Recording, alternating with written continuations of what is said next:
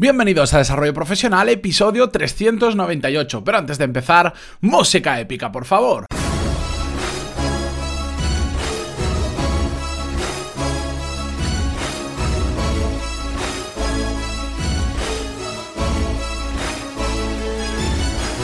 Muy buenos días a todos y bienvenidos a Desarrollo Profesional, el podcast donde hablamos sobre todas las técnicas, habilidades, estrategias y trucos necesarios para mejorar cada día en nuestro trabajo.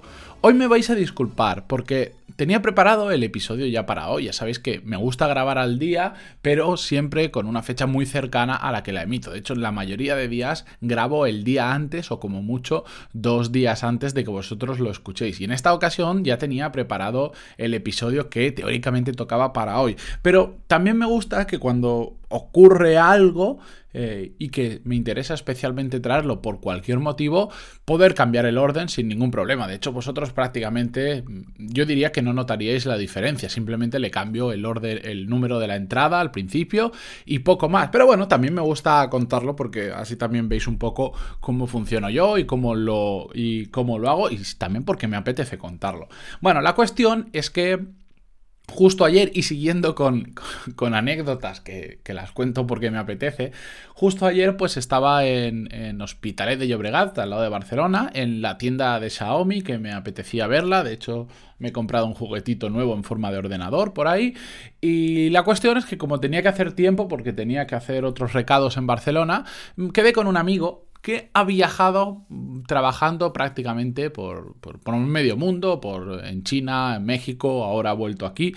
Y, y, dentro de esos viajes, dentro de estar viviendo en esos países, ha tenido que viajar mucho por la industria en la que, en la que está. Y, me estaba comentando cómo le está yendo el trabajo aquí, en, ahí, él trabaja ahí en Barcelona. Y me resultó muy curioso eh, porque me empezó a contar, él se ha movido siempre prácticamente desde los últimos, diría yo, 7, 8 años en la misma industria. Empezó haciendo otras cosas, pero al final cuadró en una industria, le gusta mucho, ha cogido experiencia y le resulta muy fácil pues encontrar trabajo porque además tiene muchos idiomas, mucha experiencia fuera de en, diferentes países, entonces le va muy bien. Y me estaba contando las diferencias entre empresas francesas, chinas, española como la que está ahora y me ha resultado curioso que mm, ahora está en una, ha recaído en una empresa que es mucho más pequeña a nivel de facturación, a nivel de volumen de, producto que manejan, a nivel sobre todo de empleados, pero mucho más pequeña que en las empresas en las que estaba antes.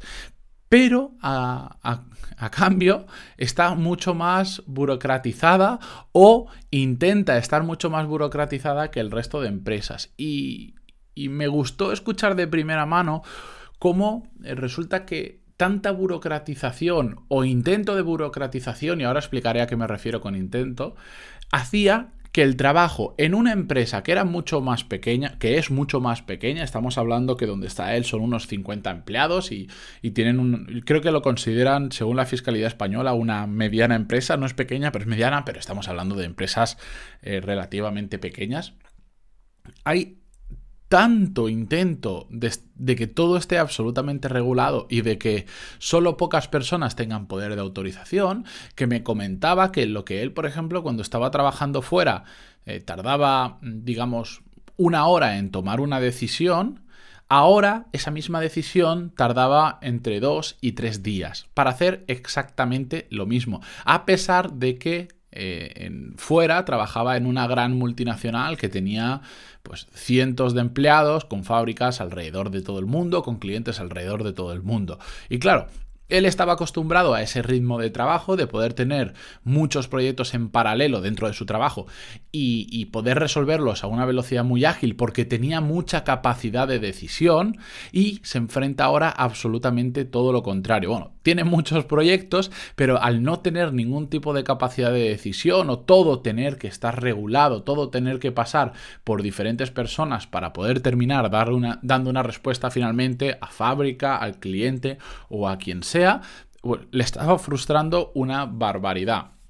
y él está viendo cómo puede hacer dentro de sus posibilidades, porque también lleva apenas unos meses en la empresa y tampoco puede ponerse a, dar, digamos, demasiados consejos porque quiere ver cómo funciona la empresa por dentro, qué oportunidades hay, etcétera, etcétera. Pero estaba viendo cómo podía hacer para saltarse toda esa burocracia y al final hacer su trabajo mejor.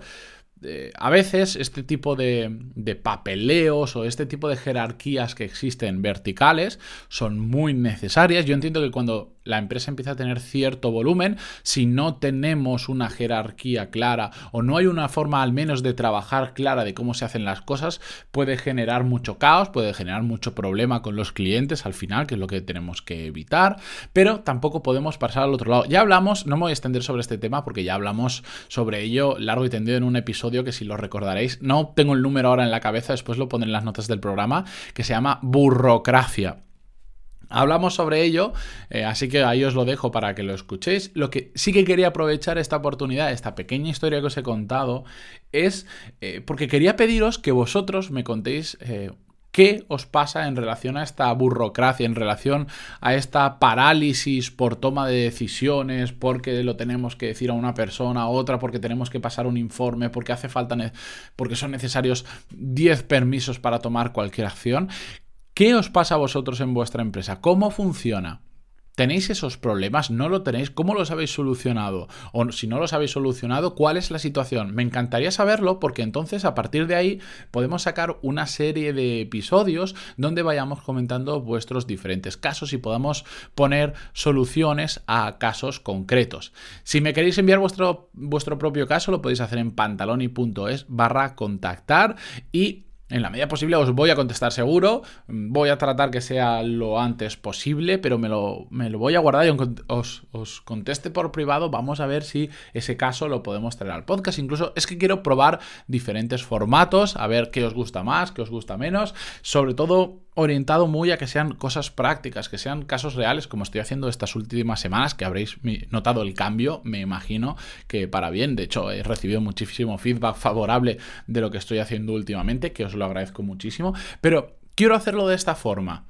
Yo os voy a contar casos en los que he actuado sobre este exceso de burocracia, pero no solo quiero que sean casos míos, con clientes míos o de mi propia experiencia, sino que quiero que también sean casos vuestros, que aunque no podamos profundizar tanto porque no he trabajado yo en ellos, sí que podamos ver cómo funcionan otras empresas. No es necesario ni siquiera decir el nombre de la empresa, si queréis, ni el sector. Como veis, yo no he dicho a qué se dedica por, por si acaso, porque nunca se sabe, pero sí que es interesante que si entre todos vamos compartiendo todo este tipo de experiencias, podemos aportar a, a mucha gente que lo está escuchando. Pensad que al final hay varios miles de personas hoy en día que están escuchando el podcast cada día y que les, les podemos ayudar simplemente contando nuestra historia de cómo lo hicimos o cómo no lo hemos hecho o cómo no sabemos resolver la situación.